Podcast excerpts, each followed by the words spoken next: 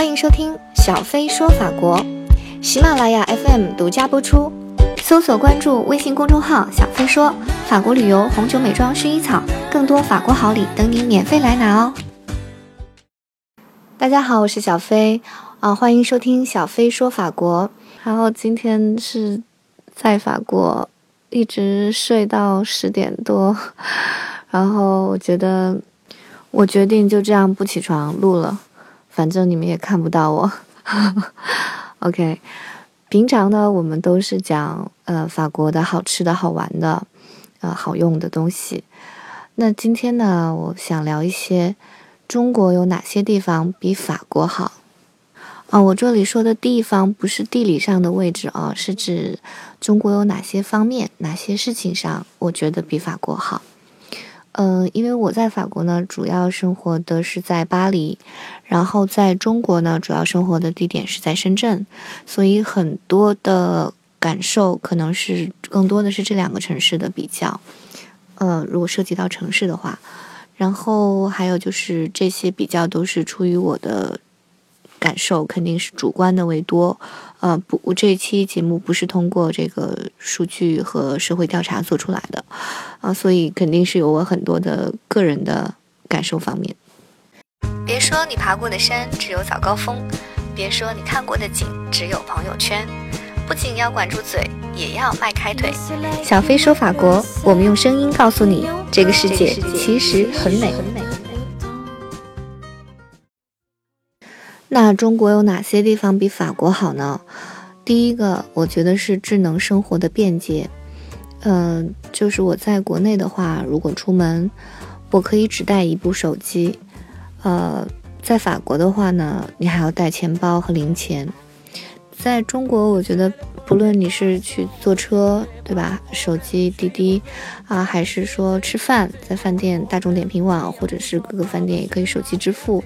然后超市啊，Seven Eleven 啊，或者是很多超市，还有一些商店，你进行任何经营或者是付款，哪怕他店家没有，那比如说每个人他都有微信，然后通过微信支付也能实现。所以我觉得这个智能手机的应用在中国要比在法国普及很多。嗯，特别是付款这一块儿，然后呢，还有就是，比如说平时在国内要外卖，点外卖很方便，嗯，其实送的也很快，嗯，在法国的话，可能就也经也会点外卖了，但是这个性价比就会，呃，要更低一些。然后还有比如说快递，快递现在。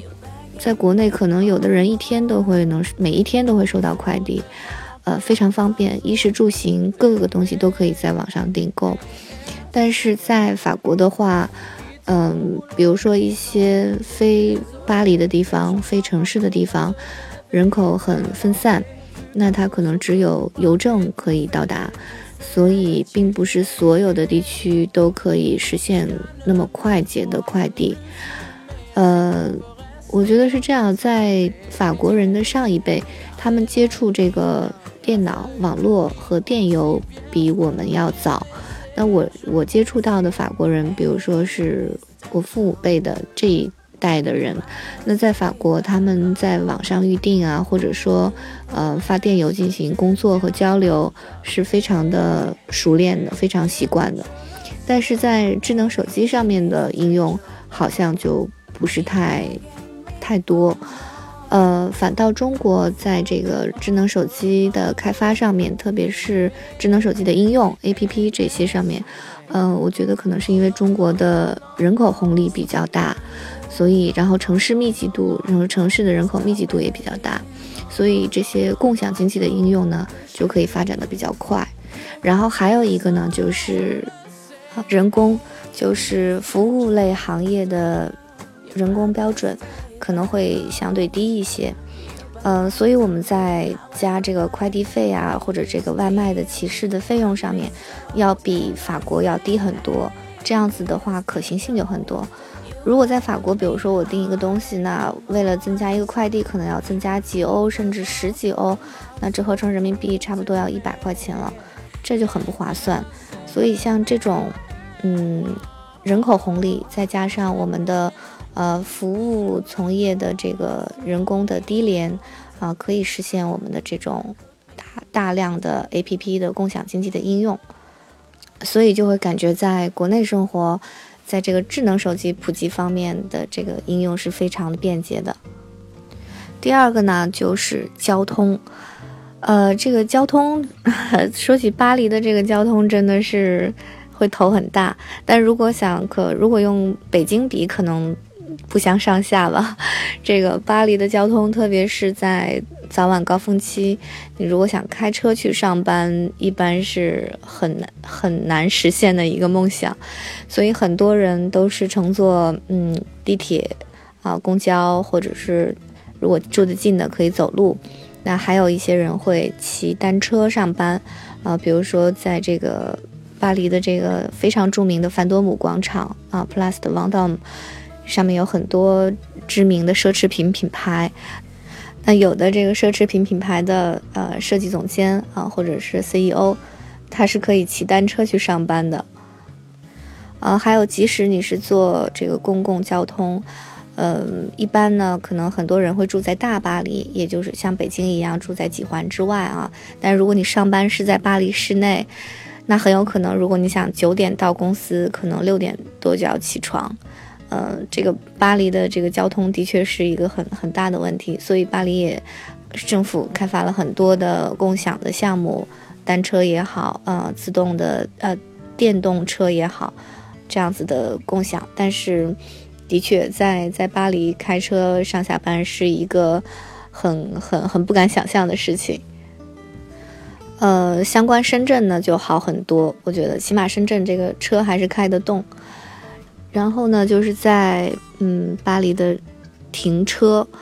我觉得在国内的停车还是要好于在法国，因为特别是像巴黎这种城市，法国很多城市它都是比较保持了。古老的这个原状的这个城市啊，很少有新的建筑，或者说开发地下停车位、地下停车场。嗯，那像深圳比较新，所以很多的楼宇都会有地下停车场。那像在巴黎，基本上就停在路边，所以你看他们很多车前后都是有这个胶皮的，它可以。停在路边要出来的话，前后如果顶住没有位置，它就可以前撞一撞，后撞撞，然后出来。这个在国内可能不敢想象。我们国内如果车稍微稍微被划了一点点，可能都要去 4S 店修一下。呃，但是在法国，你看他们对车还是蛮，嗯，怎么讲，以实用为主的。还有呢，就是。法国人很喜欢开这个手动波的车，就是手动变档的车。呃，国内的话，我们比较习惯开这个自动挡的车，但是在法国，很多人大部分的车还是手动变档、手动波箱。嗯，这个我特意问过为什么，就觉得特别奇怪，因为。如果是呃中国人，我们来法国旅游想租车的话，一定要提前跟他询问好是自动波还是手动波的，嗯，因为他们大部分都是手动波的车，然后买车也是很多的车，哪怕是新车，基本上，呃，很多人还是愿意买手动波的车，嗯，一个这个可能是跟他们的驾驶习惯有关，他们很早就开车了啊，七七十年代就有自动波的车了。但是他们还是喜欢开手动波，呃，我想一个的原因可能是维修起来方便，因为大部分的法国人对车非常了解，然后比如说他们住别墅都会有自己的呃停车的地方，或者自己的车库，很多一些小问题他们自己就可以修了。但如果是自动波，很有可能就一定要回到这个修理厂去修，那这个修理的费用是非常高的。所以很有可能这个是一个原因，呃，还有一个我觉得国内比法国好的地方就是我们很少柴油车，我觉得这样比较环保。但是在法国，本来是一个很注重环保的国家，但是他们有很多的车是柴油车，嗯，然后他们加油的时候给加都会有加柴油的位，那柴油的这个价格呢会比呃。汽油的要便宜，所以很多人也很喜欢买柴油车。但是柴油车呢，一般如果同款车出柴油和汽油的，反倒是柴油的车的车型要贵一些。但是还是很多人买，这个我也问了是为什么？就是很早的时候，这个法国的柴油车是达到了世界上很高的标准，所以他们也蛮以此为傲。然后呢，政府呢，国家也会对这种柴油的车型给一定的补助和福利，嗯，所以导致现在柴油车还是很多。但是我想法国人还是很环保意识很强的，嗯，不知道以后这个会不会柴油车越来越少。因为在这个燃油消耗上面，感觉还是柴油车要比汽油车更、更、更污染的更大一点。啊，第三点啊，说到第三点了，我觉得国内比法国好的地方是安全，这个可能很出乎很多人的意料。那大家会觉得欧洲国家啊，特别像法国这种地方应该很安全啊，但的确是最近，比如说这种呃。恐恐袭的事件，啊，或者欧洲有一种动荡的感觉，但即使，嗯，没有这段时期，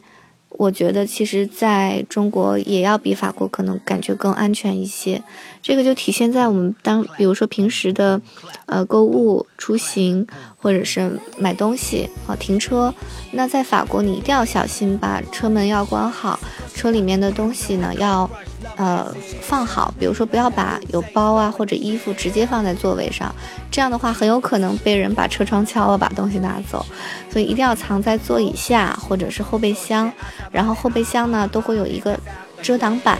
我在国内的车，我感觉都没有遮挡板这个东西啊，他们要经常用这个遮挡板，好把东西放在这个后备箱里面，遮挡板下面，这样大家看不到啊。然后这种警惕性还是蛮高的。其实，在世界各地，我想都一样。比如说，在人流很多的景区，那各种人都会有，当然小偷也会有，那就要小心一些。在你拍照的时候，啊，或者跟朋友聊天，或者排队的时候，你要想到你的包最好是在你能看到的地方，或者是呃，一定是要有拉链拉好。然后一些偏僻的地方，嗯，比如说任何地方，我想都会分这种。啊，比较安全的区域或比较不安全的区域，包括，呃，美国也有，中国有，都是这样，所以要小心，是不是要考虑出行的时间，或者是结伴出行。然后像在呃中国还有好的一点就是，我们到处，深圳起码是啊，到处都有摄像头，这样的话呢，就真的是更高的提升了安全感。但是在法国还是摄像头的这个暗差还不是那么多的，嗯，还有就是安保。那在深圳很多小区，不论是住宅的小区还是啊行政的小区，呃，都会有的很多小区都有二十四小时的安保，但是法国很少能达到这样子的状态。这个可能还是人工太高的原因，所以呢，就是还是提醒大家，来欧洲旅游或者来各个国家旅游也好，一定要小心，嗯，提高一些警惕性。小偷还是到处都有的，嗯，要小心。第四个呢，我觉得中国比法国好的地方是这个电影院的椅子，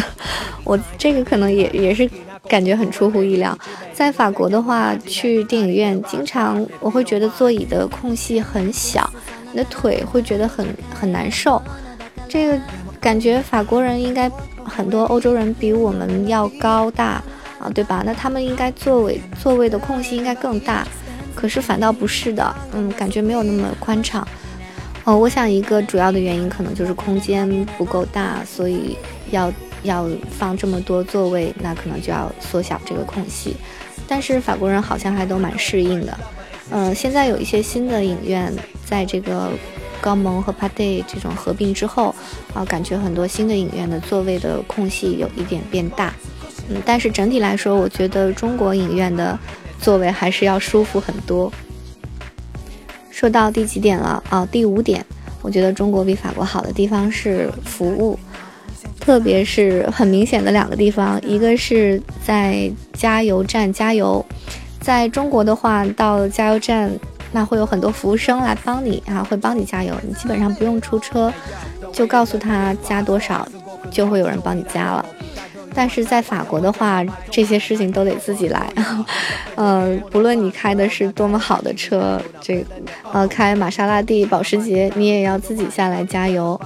呃，所以加油的时候呢，大家要注意，比如说来法国旅游的话，啊，它是很多加油站是自动收取这个呃卡，银行卡。那你这个银行卡的话呢，插进去之后呢，呃，点一路确认之后呢，要先把卡拿出来，它才能开始加油，而不是加完油再拿卡。嗯，很多加油站都是这样设计的，所以大家要留意一下。还有一个服务呢，就是我感受特别深的，就是超市的这个服务，超市的收银员这里。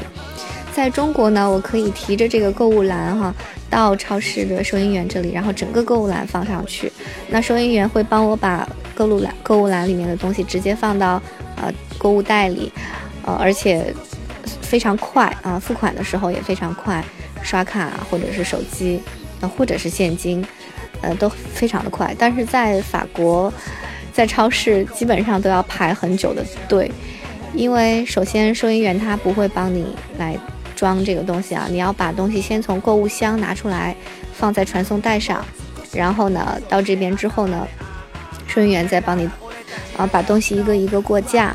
啊，之后呢就是付款的问题了。这个付款在法国也是真的是一个让我非常头疼的问题。呃，法国有很多的支付方式，除了银行卡啊、现金，还有支票。这个支票是非常麻烦的，就是它要。呃现在不用手写，可以这个机器直接打印。但是呢，它要查验你的这个身份证，就是法国的身份证 g a r d i d e n t i t y 然后核对这个身份证上面的信息跟这个发票的信息是否一致。然后呢，还要把身份证上的号码手写在发票的背面。所以这一套系列下来非常的慢，特别是法国的很多老年人很习惯于这种这种付款方式。这个时候你就要等很久啊！你在队伍里，在后面就要等很久，就会觉得哎呀，好慢啊！这个中国的服务好快啊！但是现在呢，法国很多超市也有自助付款的这个东西，在很大程度上提高了效率。但是呢，在各个超市，如果你想自助付款，需要提前申请一个自助付款的你的条形码、你的卡片。所以如果说没有提前申请的话，还是。呃，有一些超市你就没有办法去实现自助付款，还是要去排队等待人工付款的这个步骤。第六点，中国比法国好的地方，我觉得是体现在急诊生病的时候。啊，其实法国的医疗系统是很好的，就是你平时生病的话呢，你的街区都会有你的私人医生啊，所以你的，所以呢，你去看病其实很方便，可能在你家楼下就可以看了。而且呢，你的病历会很完备、很连贯，在你的私人医生那里。但是呢，如果有一些呃急性的症状需要去医院的话，需要用机器做的话，你的私人医生没有办法完成的时候，那这个时候就很麻烦。嗯，我记得有一次我是这个颈椎出现问题，工作时间太久，然后这个颈椎忽然不能动了，特别特别疼。然后去诊所看完之后呢。也拍了拍了片，然后告诉我需要去做牵引。那这个做牵引呢，就需要也不需要去医院了，因为去医院一般医院都很很很远。那可以去各种这个理疗所啊做牵引，专门做牵引的诊所。然后我就查了一下，在我住的附近有六家左右的这种可以做牵引的诊所，都可以去。然后结果就一个一个打电话，法国是需要预约的，叫 Rendezvous 啊，一定要预约。结果这六家可以做牵引的诊所里面，最快的一个预约和约会是在一个月之后。我觉得我一个月之后这个颈椎已经都好了，于是我就只好自己在家里硬挺啊，挺挺过去了。然后这个牵引至今也没做上。但是我想，如果是在中国，呃，虽然医院人很多。但是起码还是可以保证能够做上你要该做的这个治疗的。第七个这个好处呢，我想这个可能要因人而异啊。如果是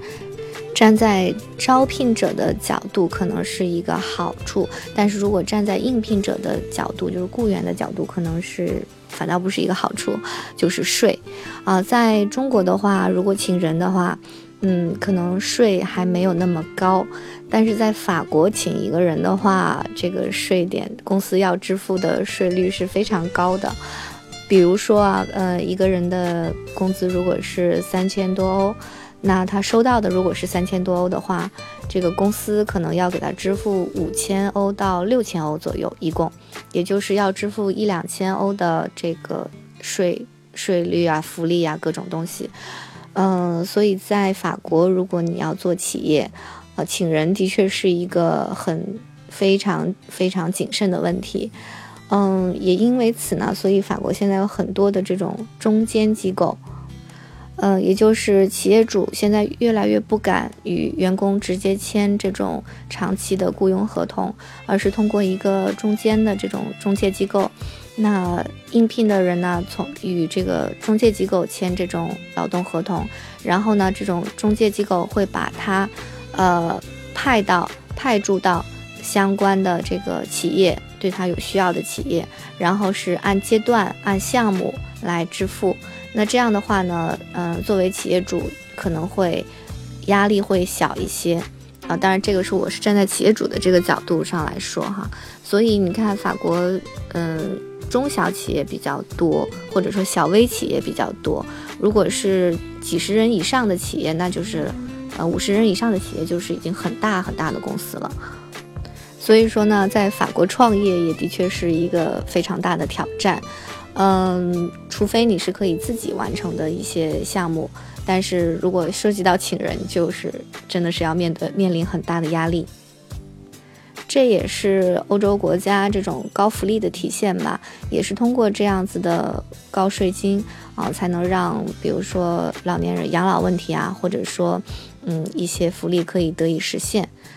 嗯，第八点，我觉得中国比法国好的地方是，呃，种族歧视。我觉得中国很少有种族歧视这件事情，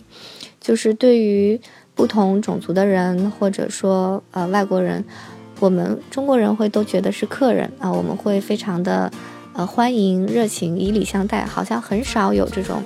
种族歧视的问题。但是像欧洲国家，特别是有早期殖民地国家，啊，像法国这种，那它是各各个人种，呃，聚集于此，生活于此的。所以的话，其实为什么有那么多反歧视的游行，那就说明它这个歧视还是存在的。但是我会觉得，在中国这个问题就相应的少一些。嗯，第九个方面，我觉得中国比法国好的地方是。呃，女性的平等，这个可能大家又会觉得很奇怪。法国人不是特别的尊重女性吗？对吧？不是对女性特别好吗？嗯，但是其实，在很多方面啊，比如说工作上，这个同工同酬这件事情，比如说一个男生和女生他们的工作背景、工作经验啊是一样的，但是很有可能他在法国企业里，女生得到的工资可能就会比。同样的这个资历的法国同事，男同事要少，呃，这个是很多法国女性女权团体啊说出来的问题，呃，但是在中国，我会觉得还是真的是很平等，呃，我没有觉得女性在啊企业里工作中会比同样等位的这个男同事受到歧视，啊，还有一点很明显的地方就是，在法国，如果结婚之后。妻子是基本上世俗上是随夫姓，啊，当然法律上是规定你有权选择，你可以保留自己的姓或者选择啊换夫姓，但是呢，在世俗中正常的生活中，一般一旦结婚婚后，啊，这个大家称呼你就以这个丈夫的姓来称呼了。那像美国也是一样，比如说 Mr. and Mrs. Smith 史密斯夫妇哈。哦，那国内一般大陆还不会这样，可能在香港和台湾，呃，这种结婚后冠夫姓的现象会更普遍一些。但是我觉得在人格独立上来讲，这种世俗习惯还是我觉得是蛮奇怪的。好，这个就是我在生活中体会到的中国比法国好的几个方面，然后也欢迎大家来补充和修正。呃，谢谢大家的宽容，今天这一期就到这里啦。好，现在起床。